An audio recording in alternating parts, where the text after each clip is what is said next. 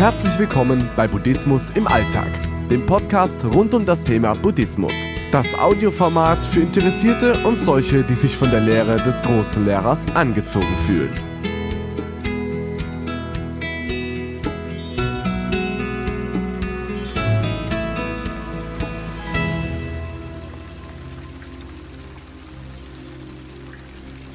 Sag, was du denkst. Viele Menschen trauen sich nicht, ihre Meinung klar zu äußern.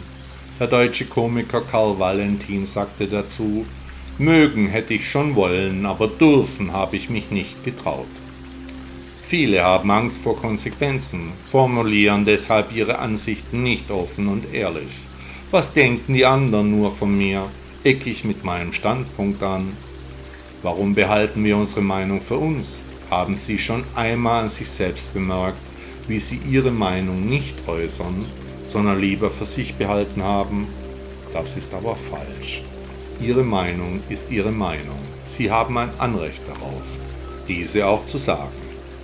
Natürlich im Rahmen von Anstand und Gesetzen, aber wenn Sie einen Standpunkt haben, dann müssen Sie auch dazu stehen. Meinungsverschiedenheiten gibt es immer. Selten sind zwei Menschen immer derselben Meinung, das macht einen Diskurs und Dialog ja erst interessant. Eine Meinung zu haben und diese auch zu formulieren, macht uns allerdings angreifbar. Heute wird man schnell ausgegrenzt, wenn eine Meinung dem anderen nicht passt. Deshalb ist es wichtig, die Meinung geschickt auszudrücken, andere Menschen dabei nicht zu verletzen, Stil und Würde zu behalten, aber in der Sache festzubleiben.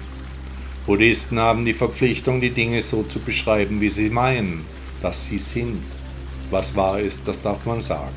Buddha forderte von seinen Anhängern, dass diese an den Anfang die rechte Erkenntnis stellen, der der rechte Entschluss folgen muss, was sich dann im rechten Reden und Handeln auswirkt. Der französische Schriftsteller Anatole France sagte dazu einmal, wenn 50 Millionen Menschen etwas Dummes sagen, bleibt es trotzdem eine Dummheit. Wenn Sie auf Menschen treffen, die die Meinung von anderen nicht gelten lassen, sondern aggressiv darauf reagieren, dann haben Sie nichts zu bereuen. Der Fehler liegt nicht bei Ihnen. Wenn Sie die Dummheit von anderen aber einfach über sich ergehen lassen, dann bekleckern Sie sich nach der Lehre Buddhas, aber nicht mit Ruhm. Der deutsche Erfinder Robert Bosch sagte dazu, nur gegenseitiges Verständnis kann ein erträgliches Verhältnis schaffen. Dem, der aufrichtig seinen Standpunkt vertritt, muss auch Glauben geschenkt werden. Und der deutsche Bundeskanzler Konrad Adenauer sagte dazu, man braucht nicht immer denselben Standpunkt zu vertreten, denn niemand kann einen daran hindern, klüger zu werden. Selbst mit der Gefahr der Konfrontation sagen sie, was sie denken, höflich, aber bestimmt. Die Zeit, die du mit mir hier verbracht hast. Ich freue mich schon darauf, wenn du in der nächsten Folge wieder einschaltest. Folgt auch gern meinem Podcast, wenn er euch gefällt.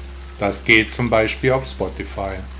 Wenn du mich dort hörst, drück doch einfach auf den Folgen-Button und natürlich freue ich mich über 5 Sterne auf Spotify.